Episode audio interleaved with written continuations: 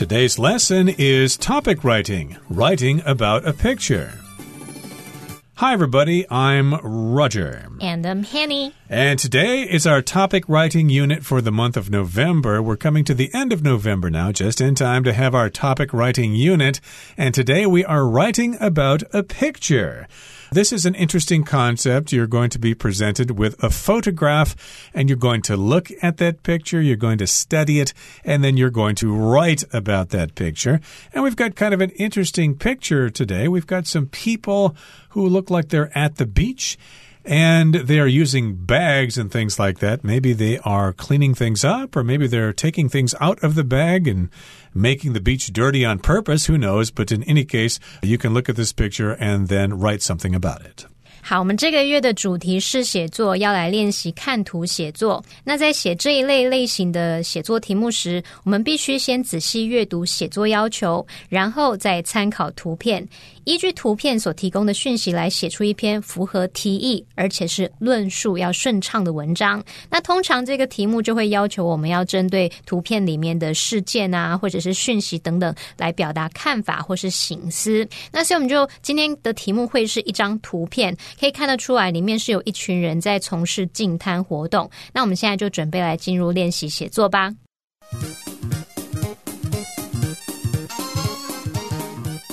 好，那么今天的这张图片是关于净滩活动，我们就可以看到有一群人他们在净滩。那我们要写一篇大约是一百八十字的英文作文。那第一段我们就是要来描述图片，说明这些人正在做什么，还有他们这么做的原因目的。那么第二段是要说明从他们行为当中你获得什么样的启发和感想。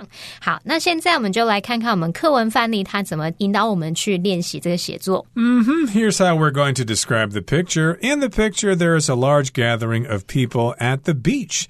So there is a group of people gathered together at the beach in this picture. And it looks like, or they seem to have taken it upon themselves to pick up plastic bottles and other trash scattered along the shoreline. So it seems to me, it looks like they have taken it upon themselves. They have volunteered to do this. They're going to pick up plastic bottles and other kinds of trash or garbage or rubbish that is all over the shoreline in different places. It is scattered along the shoreline.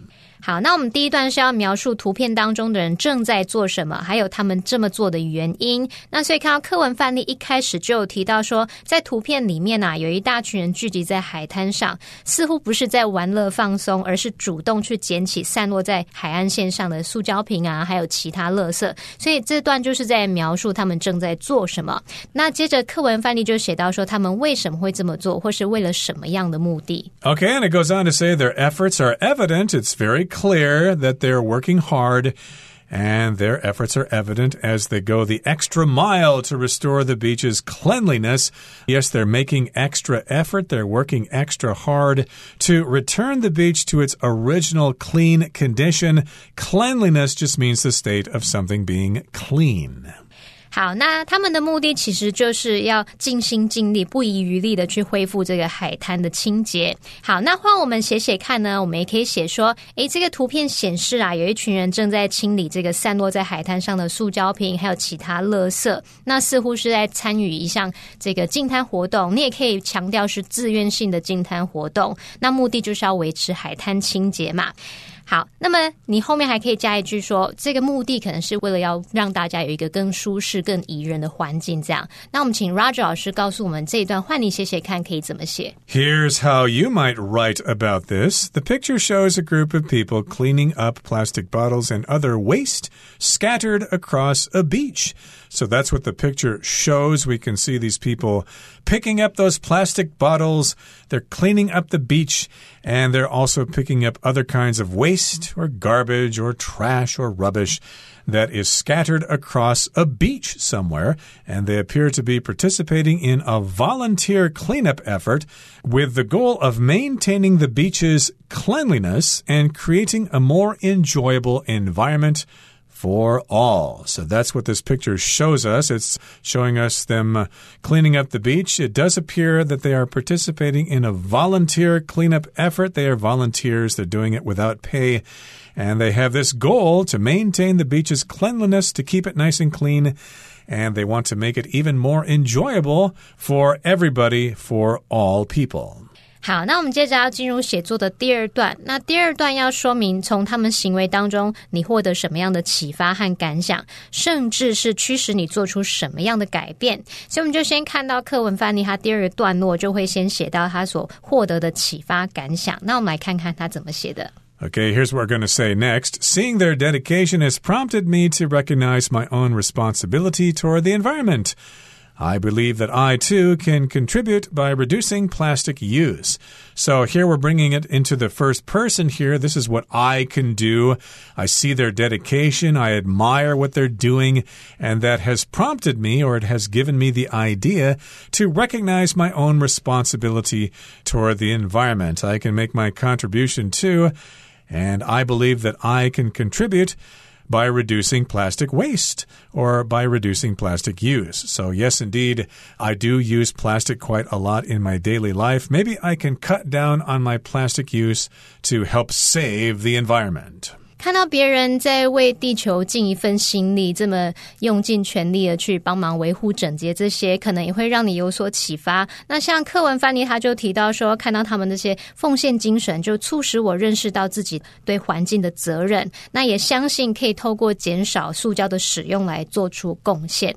好，那换我们写写看，也许你也可以写说他们的努力贡献啊，努力的奉献，让我开始更关注到自己在生活中对塑胶的使用。那么简单的说，就是要减少使用塑胶这样子。那我们请 Roger 老师告诉我们，换你写写看，可以怎么写？Here's how you might write it. Their hard work and dedication have inspired me to start paying more attention to how I use plastic in my own life. So, these two things, their hard work and their dedication, these things have inspired me to pay more attention to how I use plastic in my own life. Simply put, or to put it simply, to come straight to the point, I want to use less of it. I want to use less plastic. 嗯，确实看到这些团体他们自动自发的行为，会提升旁人的一些意识。你会注意到自己也许也有一些责任要负起来。好，那我们再看到课文，接着就要提到说，那你来举例说明说可以做到什么事情？那我们看看课文这边范例他采取了什么样的行动？Yep, here are some ways that I could reduce plastic use. I can bring a reusable water bottle and utensils with me when I go out to cut down on plastic waste. Uh, yes, indeed, use some kind of flask or something instead of buying water at a convenience store in plastic bottles. And bring your own utensils, like your own chopsticks and your fork and your knife and you can cut down on plastic waste that way. I could also take part in community activities similar to beach cleanups. I can do something like the people in the picture are doing. Finally, I think that while an individual's impact might seem small, collective actions, or when everybody works together, can yield or produce significant results in protecting our environment. We can all do this together. 好，没错，这边课文范例就有提到几个例子，像是随身携带可以重复使用的水瓶器皿，那么或是参与类似净滩的社区活动，那这也提供了发挥影响力的绝佳机会。那最后这边也提到说，尽管一个人的影响或许看起来很小，可是集体行动呢，却是可以一起保护我们的环境，在这上面产生重要的结果。好，那换你写写看，我们也来想想看，可以做到哪些事？也许你就可以想想看说。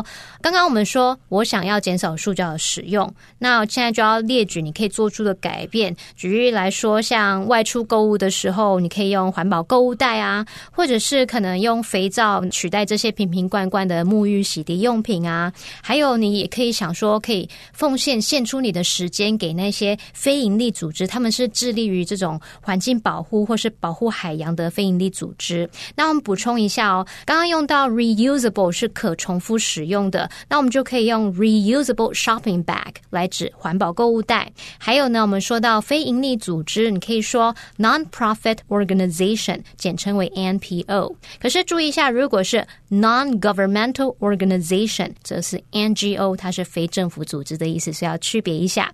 好，那我们接着就请 Roger 老师告诉我们，换你写写看，可以怎么写？Here's how you might write it. To do that, I plan to take actions such as utilizing reusable shopping bags or using those reusable shopping bags, not to use disposable shopping bags. I can do this whenever I go shopping. And I can also choose bar soap over liquid soap to reduce my consumption of plastic containers. Indeed, if you use a bar of soap, that can reduce the amount of plastic you use because liquid soap, of course, comes in bottles. And furthermore, I am enthusiastic about dedicating my time to nonprofit organizations devoted to environmental protection and the preservation of marine life. So I am enthusiastic about this. I am excited about dedicating my time to contributing or volunteering for these nonprofit organizations. And I want to be like them and devote my time to environmental protection. And I want to preserve or protect marine life, life in the sea. 好，那我们现在来到写作的最后，我们第二段最后就是要重生自己的感想。那我们就来看看课文范例他怎么写。Okay, we go on to say by encouraging more people to join in and do their part, we can create a cleaner and more beautiful planet for the generations to come. That's our conclusion here. We don't just want to do this ourselves, but we want to encourage other people to join in and participate with us and have some sort of group activity. And we can all do our part. We can all play our role to create a cleaner and more beautiful planet planet Earth for generations to come so that the younger generation won't think we've left a big, dirty planets behind for them to clean up after us with.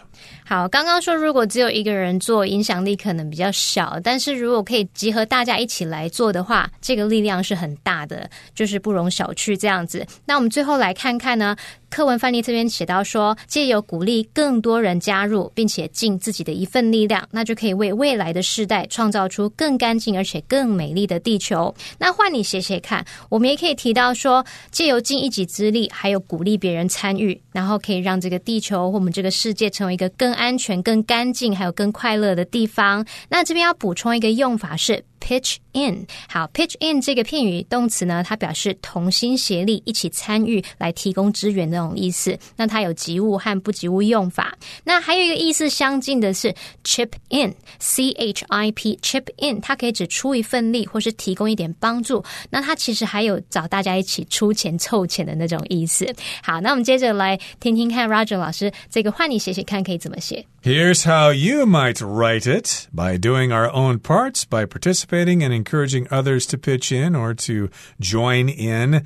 I think we can make the world a safer, cleaner, and happier place for everyone. So, yes, if everybody plays their part and they all pitch in and they help and they have a responsibility along with everybody else, yes, we can make the world a safer, cleaner, and happier place for everyone to enjoy for many years to come. 好，那我们接着就准备要进入第二部分，来看看我们的文章喽。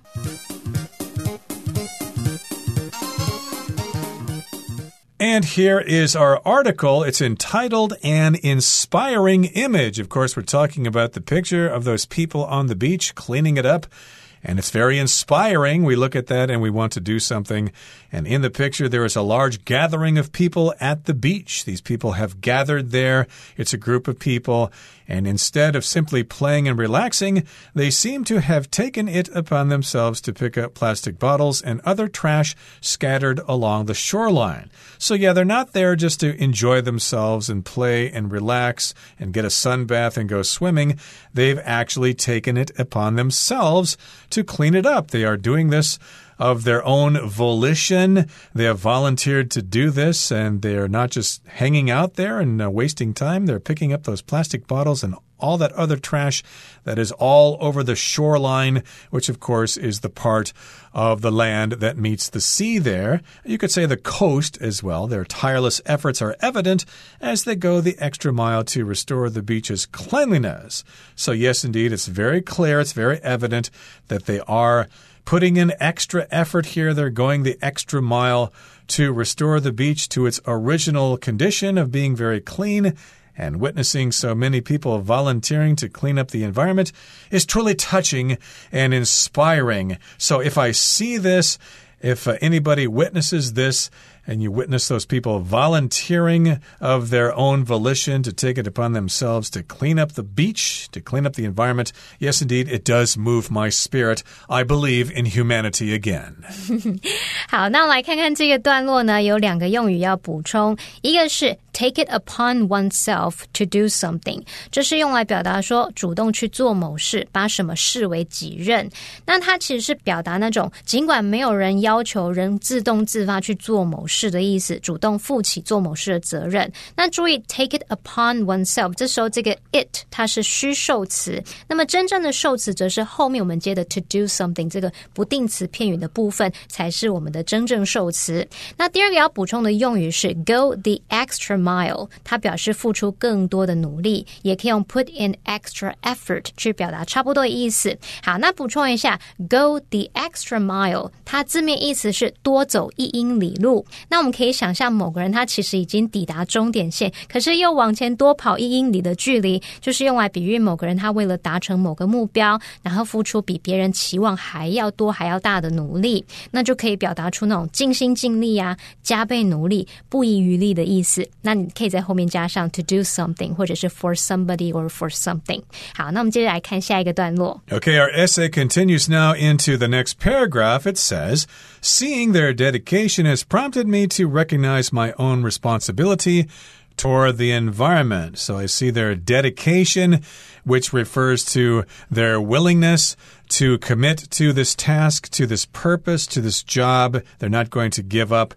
And it's prompted me to recognize my own responsibility. To prompt here just means to give you an idea about something, to activate you, to trigger you.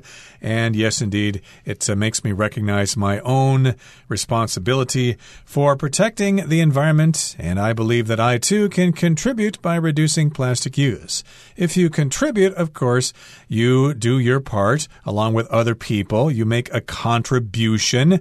And of course, this person wants to make that contribution by reducing the use of plastic. And here's an example. For example, I can bring a reusable water bottle and utensils with me when I go out to cut down on plastic waste. I can reduce plastic waste by using a reusable water bottle instead of a disposable water bottle. And I can also use utensils like my fork and my spoon and not use those disposable ones. Moreover, or in addition, also, I could also take part in community activities similar to beach cleanups. That's not the only thing you can do. Besides a beach cleanup, there are other things you can do as well because these provide a wonderful opportunity to make a difference. And you can probably make some new friends as well. And finally, I think that while an individual's impact might seem small, collective actions or actions by a lot of people working together can produce or yield significant results in protecting our environment. Yes, indeed, if we all work together, we can make a difference. And by encouraging more people to join in and do their part, we can create a cleaner and more beautiful planet for the generations to come. Indeed, we're not just doing it for ourselves, we're doing it for our children's children's children. 好，那这个段落我们同样来看两个用语，一个是 cut down on something，或者是 cut down something，它可以表达减少、削减什么什么。那其实你也可以说 cut back on something，意思也是差不多的。那再来看到 make a difference。就好像是要做出一个差别一样，它其实是表达做出改变、产生影响的意思。那常常是指正面或是好的改变而产生影响。那你可以加上 big、a lot of、much、little、small、no 等等去表达这个影响的程度。像 make no difference，那就是没有产生任何影响喽。Okay, that brings us to the end of our topic writing unit for the month of November. It was a lot of fun looking at that picture and writing an essay based on that picture. And of course, you can write essays based on all sorts of different pictures. We wish you the best of luck. From all of us here at All Plus Interactive English, my name is Roger. And I'm Hanny. Goodbye. Bye bye.